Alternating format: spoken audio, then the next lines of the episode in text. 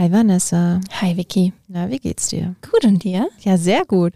Weißt, sehr was, gut gleich. Ja, weißt du, was ich richtig aufregend finde? Was? Dass wir ja beschlossen haben, weniger aus den Folgen zu schneiden und deswegen vielleicht ein bisschen realer hier.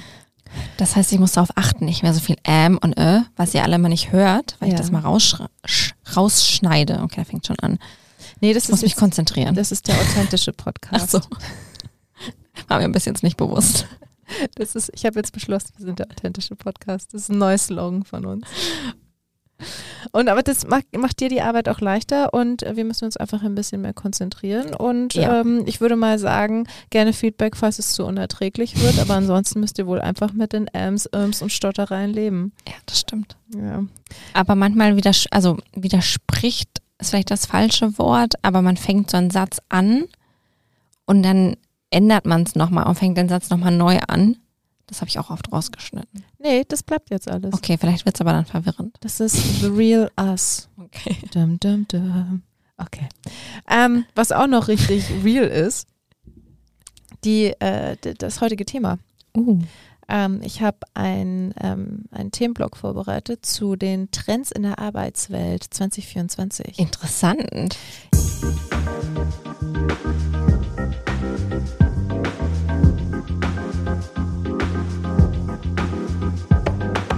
Willkommen zu Goals und Gelaber mit Vanessa Schwenk und Viktoria Wokri. Zwei Führungskräfte, Work Support Animals und eure Hosts für diesen Business Podcast. Infotainment und Tipps zwischen E-Mails und Alltag gibt es jede Woche überall, wo es Podcasts gibt. Und ich bin tatsächlich eigentlich darüber gestolpert, als ich bei der Harvard Business School im ähm, Education-Bereich unterwegs war. Und die hatten einen Artikel veröffentlicht, bei dem sie mehrere mh, hm, Mitarbeitende, Professoren und so weiter befragt haben, was so ihr Trend des, mhm. vom 2024 sind, ähm, ist. Ja, seht ihr? Stottereien.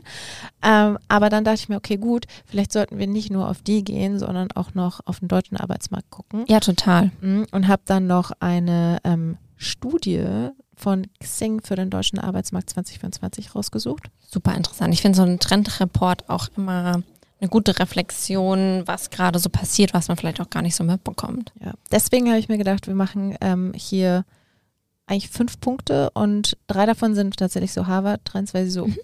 Größere Themenblöcke abdecken, die auch meiner Meinung nach bei mir und bei uns und bei dir ähm, auffindbar sind. Okay. Äh, aber auch noch zwei dediziert für Deutschland. Interessant. Ähm, kurze Kritik an dem äh, an, an der Xing-Studie.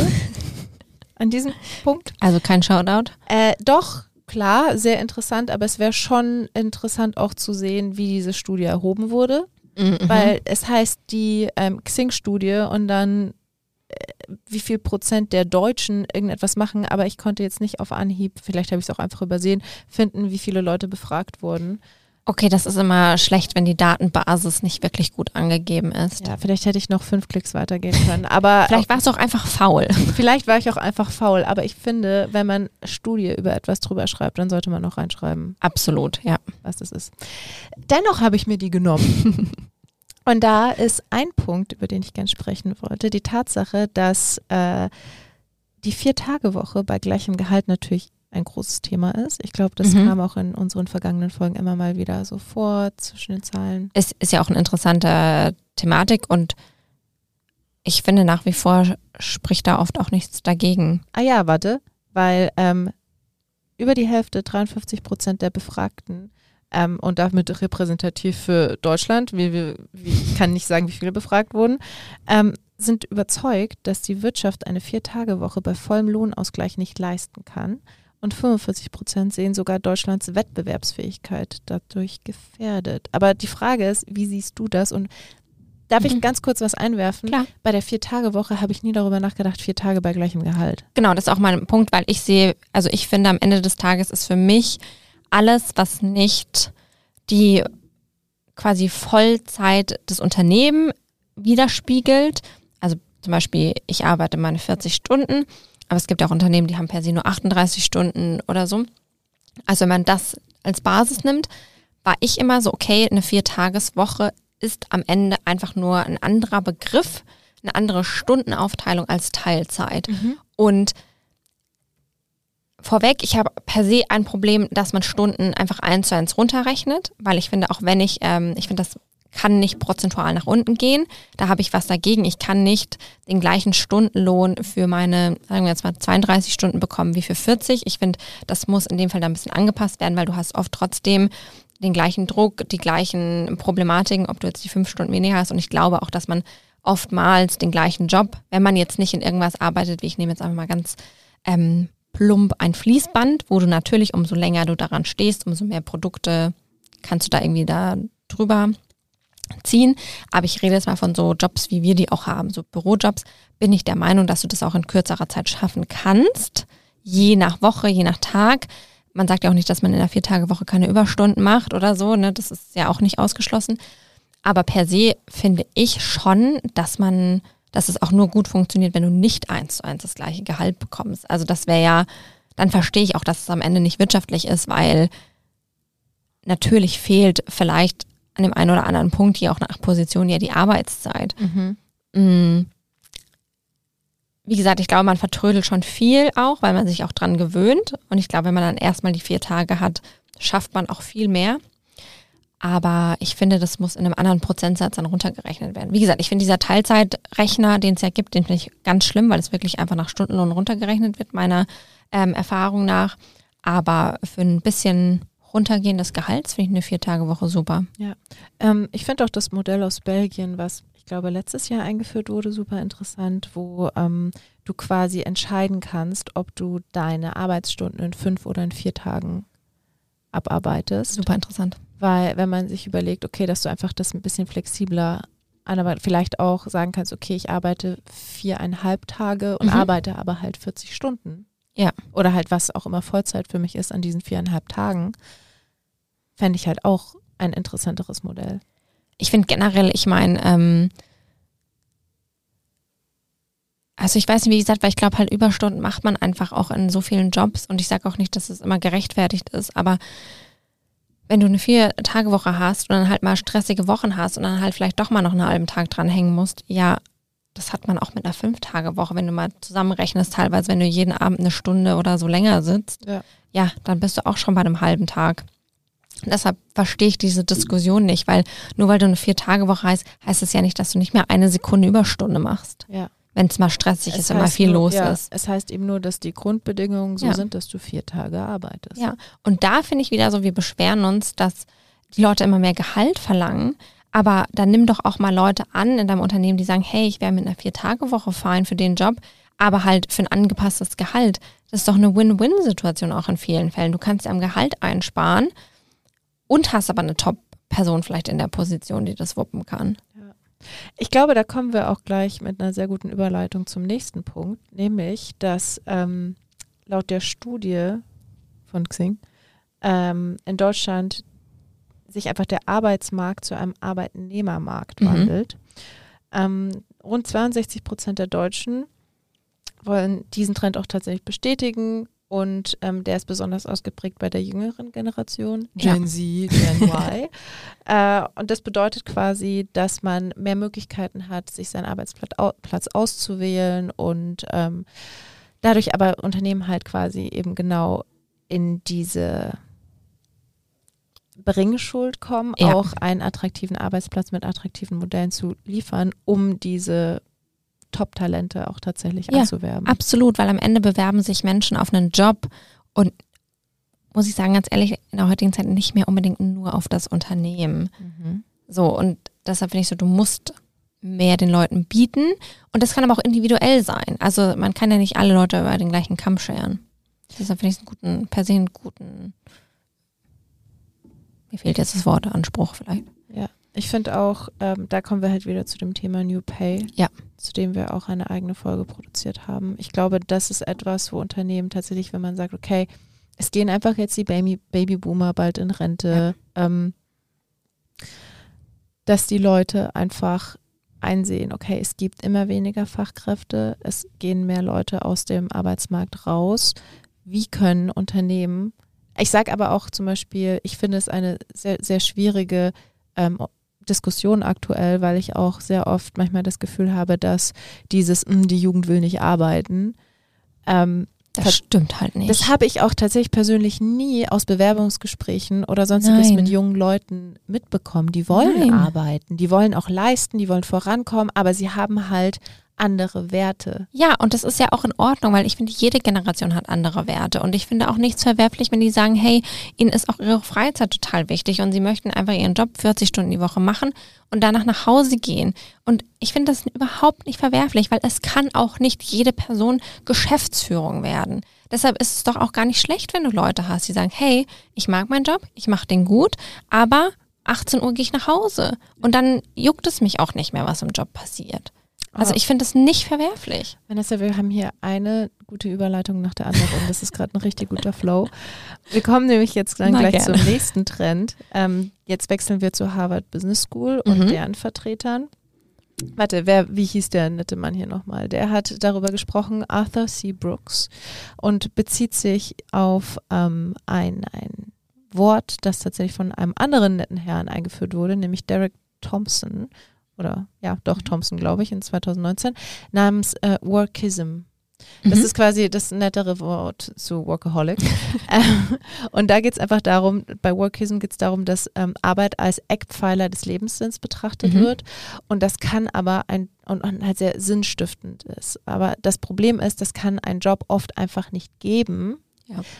Und dem stimme ich zu, insbesondere in schwierigen Zeiten, wo es wirtschaftlich Ja. schwierig ist, wo Sachen in einem Umbruch sind. Wenn du dich zu sehr meiner Meinung nach mit deinem Job identifizierst, Ist auch super belastend dann. ist es auch sehr und belastend. dann brauchst du irgendein anderes, ähm, ich will jetzt noch das englische Wort an, Outlet. Du brauchst irgendwas anderes, was dir Sinn gibt, was dir Erfüllung gibt. Ja, und ich glaube auch, dass es eben genau dieser, dieser Wertewandel, der wird halt zum Teil auch forciert dadurch, wie sich die Arbeitswelt ändert. Ja. Eben, dass es viel mehr im Umbruch ist, dass ähm, KI vieles verändern wird. Mhm. Wir sind ja, wir wissen ja noch nicht mal wohin. Natürlich gibt es die einen, die es ein bisschen zu dystopisch sehen, andere ein bisschen zu utopisch.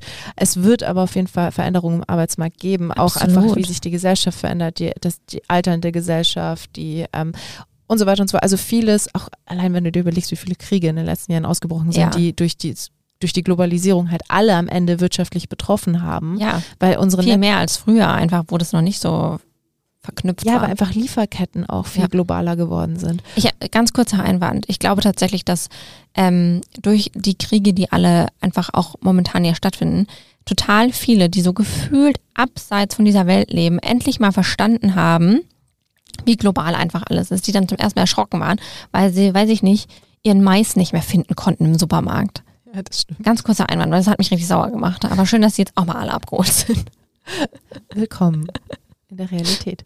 Äh, genau, und da ist halt, glaube ich, ich denke, dass da dieses, ähm, dass, dass dich mit deinem Job zu identifizieren, was typisch Workaholic-Tum ist, funktioniert einfach nicht, wenn dein Job nicht für die nächsten 20 Jahre so existiert. Weil wir wissen nicht, wie sich unsere Jobs verändern werden. Wir Ja. wissen nicht, was für Jobs gebraucht werden in den nächsten 20, 25 Jahren, die wir noch arbeiten müssen. weil sich auch einfach, wie du schon sagst, alles viel schneller auch Genau. verändert. Wenn ich jetzt mal denke, ich arbeite an sich schon sehr lange in dem gleichen Unternehmen, was sehr untypisch eigentlich so für meine Altersklasse ist. Genau, für deine Genau, Altersklasse. meine Altersklasse. Für ähm, ältere Leute ist das sehr normal. Aber da ist zum Beispiel der Punkt, mein Job hat sich in den letzten fünf, sechs, sieben Jahren so oft um 180 Grad gedreht, dass ich eigentlich sagen würde, ich habe in den letzten Jahren vier oder fünf verschiedene Jobs gemacht. Und das können total viele einfach am Ende nicht nachvollziehen, dass wir nicht mehr Jobs haben, die sich 30 Jahre lang halten, wo du 30 Jahre lang exakt jeden Tag das Gleiche machst. Das ist heutzutage einfach in wenigeren Berufen. Ich sage nicht, dass es komplett gar nicht mehr ist, aber halt in sehr vielen Berufen ist das nicht mehr so. Voll. Und da stimme ich dir komplett zu. Und deswegen denke ich, dass dich selbst mit deinem Job zu identifizieren halt gefährlich ist für deine mentale Total. Gesundheit, weil du ja dann ständig dich irgendwie neu identifizieren musst und ständig einen Identitätsverlust erleidest quasi, weil halt sich die Gegebenheiten ändern. Und was ich aber ganz interessant fand, war erstens herauszufinden, ob du an Workism leidest. Das, da gibt es Fragen, zum Beispiel, ähm, warte, ich muss das jetzt in meinem Kopf auf Englisch übersetzen, äh, von Englisch auf Deutsch übersetzen. So, ähm, Frage Nummer eins, wow, obviously. Ähm, ist dein Job deine Identität? Ja, okay, danke. Ähm, zweitens, opfere ich Freundschaften und Familienbeziehungen für meinen Job oder meine Karriere? Mhm. Auch ein, Ja, ein interessant, ja. ein interessanter Punkt. Und, Entschuldigung, wenn du deinen Job verlieren würdest, würdest du trauern, als ob ein Familienmitglied gestorben wäre? Ich muss ein bisschen lachen, weil ich glaube im ersten Moment ja. Vanessa, arbeite an deinem Workism. Das Gute ist, es gibt auch Tipps von Arthur C. Brooks, ähm, wie du dagegen etwas unternehmen kannst. Ja. Und die finde ich eigentlich ganz gut. Die haben auch, ähm, ehrlich, äh, wenn ihr euch an die Folge erinnert, ähm, die wir gemacht haben, äh, darüber, wie man in schwierigen Zeiten im Unternehmen die Mhm. Stimmung behält, die sind tatsächlich eigentlich da auch mit drin, Oh, mit meinem nice. Selbsttest, wie man die Woche übersteht, wenn es gerade Oh, richtig schwierig ist. gut. Ja, danke. Ich, ich habe mich richtig bestätigt gefühlt. Harvard approved. Ja, Harvard approved. Vicky ist Harvard approved. Das sollte ich mir irgendwo hinschreiben. Ähm, es sind aber tatsächlich nur zwei Haupttipps. Zum Beispiel erstens Abstand nehmen. Einfach ähm, abends mal was anderes machen. Ab, so emotional Abstand nehmen. Und Freunde finden, die dich nicht an deinem professionellen Output messen. Ich glaube, ich habe keine Freunde, die mich an meinem professionellen Output messen. Das glaubst du? Ja, okay, du vielleicht. Nein, ist nur ein Scherz. Ja, ich kann das sehr gut Also, trennen. diese Woche hast du wieder nicht performt. Da Düm. brauchen wir ein Review-Gespräch. Also, Wir müssen über Nein, aber was ist das denn? Ich Hast glaub- du Leute, die dich an deiner Performance messen? Nee, aber ich glaube, dass wenn du ähm, so in deiner Arbeit bist, dass du nur mit Leuten aus deiner Arbeit hauptsächlich befreundet bist und mit denen zu tun hast, dass natürlich deine Performance in der Arbeit immer auch im Hinterkopf von den Leuten ist. Wenn deine Arbeitskollegen Ja, deine okay. einzigen Freunde sind, How sad. erstens. Ähm, und zweitens, ich glaube, das ist halt dann schon so, dass du dann das Gefühl hast, okay, alles dreht sich um die Arbeit. Ja. Das war ja auch das, was ich meinte damals, als ich in der Woche auch zum Beispiel mal aktiv nicht zu irgendeinem so Teamding gegangen bin, weil ich meinte, okay, ich brauche mal Kontakt zu Leuten, die nicht in meinem Unternehmen arbeiten. Ja, es ist halt eine super schwierige Balance. Ja, also, Also, weil ich will schwankt. den Kontakt mit meinen Arbeitskollegen. Offensichtlich mag ich meine Arbeitskollegen und ich habe auch ähm, meine die, die letzten Freundschaften, die ich so richtig eng geschlossen habe, waren alles zu früheren Arbeitskollegen auch von anderen Firmen und so. Also im Sinne von Vielleicht ist es ist traurig. das das Problem. Ja, vielleicht. Aber ich meine, die Freundschaften gingen halt dann auch immer über die Arbeit hinaus. Ja. So. Ja, Ja. aber weil man auch da so viel Zeit verbringt und Ja. wo, also ich denke mir auch oft so, wo findest du denn sonst noch Freunde? Das ist vielleicht ein bisschen aussch äh, ausschweifend, aber du findest da Freunde, wo du viel Zeit verbringst. Und man Ja. verbringt einfach so viel Zeit in der Arbeit. Ich treffe selten neue Freunde im Supermarkt. Ja. Und es ist dasselbe wie das Schulphänomen. Ihr sitzt Ja. halt einfach 40 Stunden die Woche da Ja. und in der Schule hast du auch dann. Genau, du Freunde bist mit da. den Leuten befreundet, weil die einfach neben dir saßen. Ja, so. Und ihr euch verstanden. Ja, genau, Ja, aber am- die Chancen, sie zu verstehen, wenn du exakt das Gleiche machst, in dem exakt gleichen sozialen Umfeld bist, sind immer höher. Voll.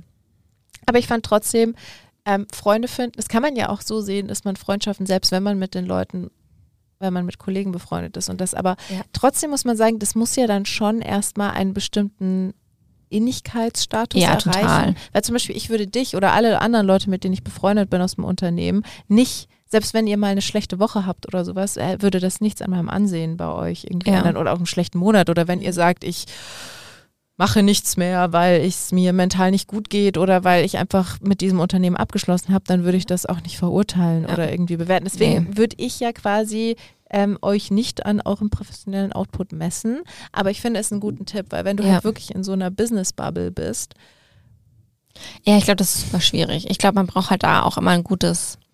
Mm, Es gibt auch diesen, diesen Satz oder diese, ich weiß gar nicht, unter was das fällt, aber dass du ja quasi der Durchschnitt der fünf Ja. Personen bist, mit denen du am meisten Zeit verbringst. So, ich weiß nicht, was am Ende das, das Fünkchen an der Waage ist, woran es gemessen wird.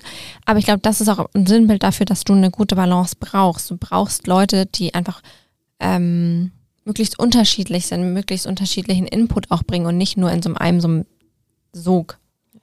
voll. Auch unterschiedliche ähm, Umgebungen. Ja. Ähm, kommt zum nächsten Thema. Mhm. Ich sag's dir, der Flow. Was für ein Flow heute. Ja. Ähm, da geht es auch um ein Thema, über das wir schon gesprochen haben, nämlich Homeoffice oder Ah, mein Office. Lieblings. Ja. Und eine Analyse von 30.000 E-Mails einer, ähm, eines Harvard, Harvard Business School Professors Mhm. hat ergeben, ähm, Zitat auf Englisch, Uh, it seems there is a sweet spot in the middle. Wer hätte gedacht? Mensch, also das klingt mal doof, aber dass Leute das erst rausfinden müssen. Ich bin ja ganz großer Verfechter von Hybrid. Ich glaube, es gibt ganz wenig Jobs persönlich, wo du komplett remote arbeiten kannst. Und ich glaube, da fehlt einfach die soziale Komponente, Mhm. dieses Zugehörigkeitsgefühl, was, muss ich auch sagen, leider in offiziell, ähm, offiziell, das leider oft in globalen Unternehmen das zu kurz kommt, dass Leute verstehen, wie wichtig dieser soziale Aspekt ist. Aber ich finde, wenn du ein Team quasi vor Ort hast, ist es so wichtig, auch einfach mal Tage im Homeoffice zu machen. Also ich bin ja von so einer 50-50-Regel bin ich sehr überzeugt, weil es Leuten einfach Flexibilität gibt und vor allen Dingen finde ich auch viel mehr darauf eingeht, wann die Leute am besten arbeiten. Ich bin zum Beispiel eine Person, ich brauche morgens ultra lange, bis ich in die Gänge komme, bis ich wirklich gut arbeiten kann. Dafür bin ich zum Beispiel abends super produktiv und sitze dann oft gern länger. Ja, ich weiß halt auch, das, klingt total blöd, aber wenn ich halt ins Büro gehe und ja da mehr in diesem Muster bin, ja gut, dann quatsche ich halt auch erstmal, mache mir irgendwie mein Wasser, meinen Kaffee, setze mich dann hin und dadurch bist du nicht produktiver, nur weil du ins Büro gehst, weil du trotzdem deine Muster hast. Und daheim weiß ich, okay, ich fange halt einfach die, je nach Tag, sag ich mal, okay, ich wach morgens auf und denke, gut, E-Mails gecheckt, das ist jetzt gerade nichts super Wichtiges, dann mache ich mir in Ruhe mein Frühstück und setze mich dann halt erst eine halbe Stunde später hin als eigentlich geplant, weil ich dann wach bin, weil ich dann produktiv bin, habe irgendwie einfach mir die Zeit genommen. Ja. Und ich finde, das kannst du zu Hause einfach besser machen, dass es auf dich passt. Und ich finde es so viel familienfreundlicher. Mhm. Ich finde, in der heutigen Zeit, wo es nicht mehr ist, dass eine Person quasi die Familie ernährt und einfach Kindertagesstätten, Kindergärten so schwer ähm, zu finden sind, die noch einen Platz haben, ist das so viel familienfreundlicher. Und ich finde, das ist so ein Aspekt, der mal komplett vergessen wird. Schränkt doch die Leute nicht ein, gebt ihnen die Möglichkeit, zu Hause zu arbeiten, wo sie vielleicht parallel einfach auch noch ein bisschen auf ihre Kinder aufpassen können. Ich sage jetzt mal ein bisschen auf die Kinder aufpassen, das wäre es leicht, aber es gibt denen so viel mehr Freiheit. Natürlich.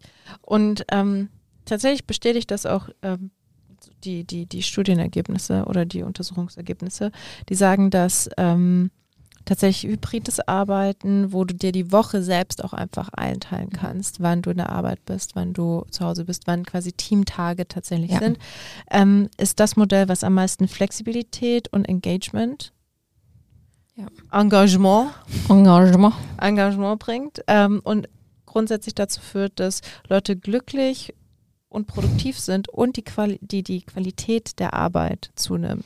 Das ist Musik in meinen Ohren. Ja, Können das mal alle Leute da draußen bitte verstehen? Das macht mich so sauer. ähm, dieses Working Paper verlinken wir euch auch nochmal Ja, explizit in lest den es. Show Notes. Wenn ihr eine andere Meinung habt und habt danach eine andere Meinung. Und jetzt kommen wir zu sehr viel Meinung und da zählen wir halt auch dazu, nämlich dass dieses Jahr das Jahr ist, in dem Millennial und Gen Z Leader an die Macht kommen. Ich muss ja sagen, oh Gott.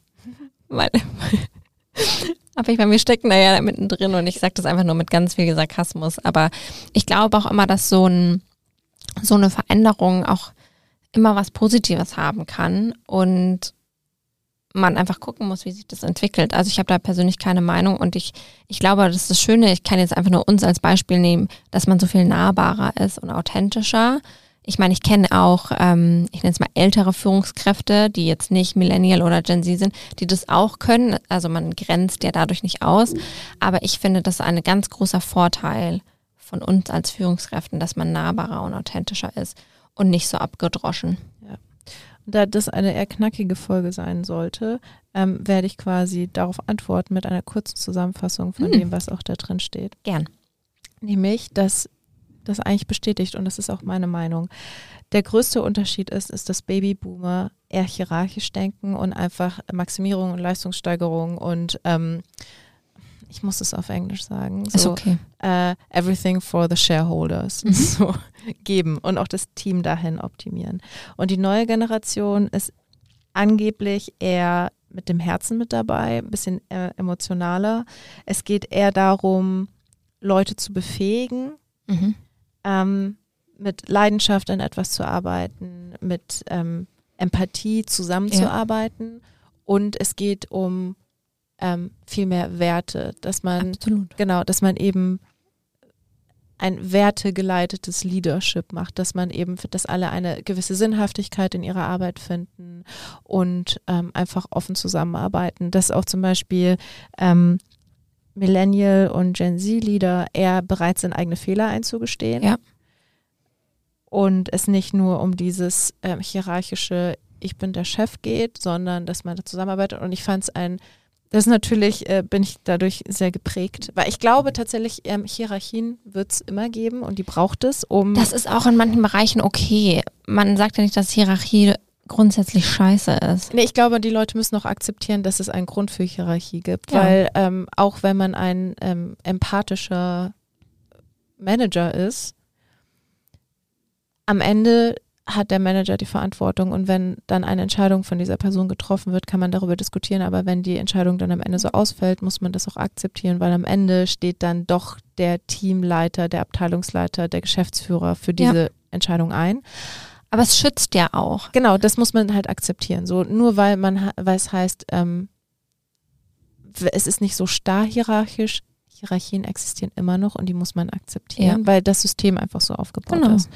Aber auf der anderen Seite finde ich auch, dass dadurch, wenn du Leute ähm, dazu befähigst, Selbstentscheidungen, soweit es geht, treffen zu können, dass sie ihren, also ihre Sinnhaftigkeit auch darin besteht, sich selbst einzubringen und Total. nicht nur ähm, hierarchisch ausgesprochene Befehle zu befolgen, Ja, so das und das musst du Spaß. genauso machen, genau, sondern eine gewisse Freiheit genießt, dass du dadurch auch viel mehr Teams und Unternehmen schaffst, die eben genau das können, worüber wir heute schon gesprochen haben, ähm, auf eine sich ständig wechseln, wechselnde Umgebung Ja. zu reagieren Ja. und ähm, einfach gemeinsam sich da besser zu navigieren Mhm. und auch äh, flexibler zu sein als Unternehmen. Wenn ein Unternehmen ne, lauter Leute hat, die dazu befähigt sind, auch eine gewisse Selbstständigkeit zu haben und sich einzubringen und nach bestimmten Werten zu arbeiten, kannst du viel, viel flexibler äh, auf eine sich wandelnde Wirtschaft, wandelnde Situation und sowas reagieren, weil du ein Total. im Allgemeinen flexibleres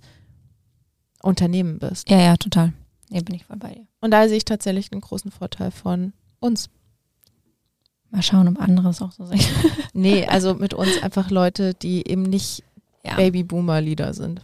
ja so die klischeehaften. Klassisch, genau. Ja. Weil es gibt auch, ja, da stimme ich dir zu, es gibt auch Leute, die sind der Meinung, oder die sind nicht der Meinung, sondern die haben, die, die kennen wir auch, Ja. die, die haben einfach eine andere Auffassung von Führung und das ist ja auch richtig gut. Ja, total. Und die sind ja auch ins- inspirierend Ja. für uns und für mich auch zum Teil. Weil es gibt so Leute, die das Ja. auch schon vor Gen Z und Millennial Ja, also ich habe auch schon mit vielen Leuten so zusammengearbeitet, da wo, egal ob jetzt in Führungsposition oder nicht, die auch einfach ähm, wesentlich älter waren und trotzdem so ein Mindset hatten. Ja. Also eigentlich finde ich, es ist gar nicht unbedingt ein Generationenwechsel, Nein. sondern es ist einfach ein, ein ein Einstellungs- Einstellungswechsel, ja. Ja. Wer- Der gut ist. Vielleicht muss Ja. man das wirklich nicht an den Generationen Ja, viel muss man da immer so ein bisschen in Boxen packen, damit es ein bisschen klarer Klickiger. wird, ja. Aber am Ende ist es so individuell und man kann einfach die Menschen da nicht in so eine Box packen. Also vielleicht widerspreche ich doch dem, es sind nicht Gen Z und Millennials, Mhm. die das jetzt alles voranbringen, sondern es ist einfach 2024 eine, ein Wechsel in der Einstellung. Absolut. Es gibt auch junge Leute, die das nicht so sehen wie wir. Ja. Voll. Cool. Ich bin gespannt, ob sich Ich diese Trends auch durch 2024 wirklich Ich hoffe. durchziehen. Ja, ich auch, ehrlicherweise. Es klingt sehr gut, aufregend. Klingt gut. Und ähm, ja, falls ihr irgendwelche äh, Fragen habt, Anmerkungen, schaut mal rein. Wir haben diese Woche viele Folgen angesprochen, die wir schon hatten. Ähm, wir verlinken die euch auch in den Show Notes, da könnt ihr nochmal reinhören, aber auch die ganzen Quellen von dem jetzigen Podcast. Und wir freuen uns auf das nächste Mal. Bis bald. Ciao.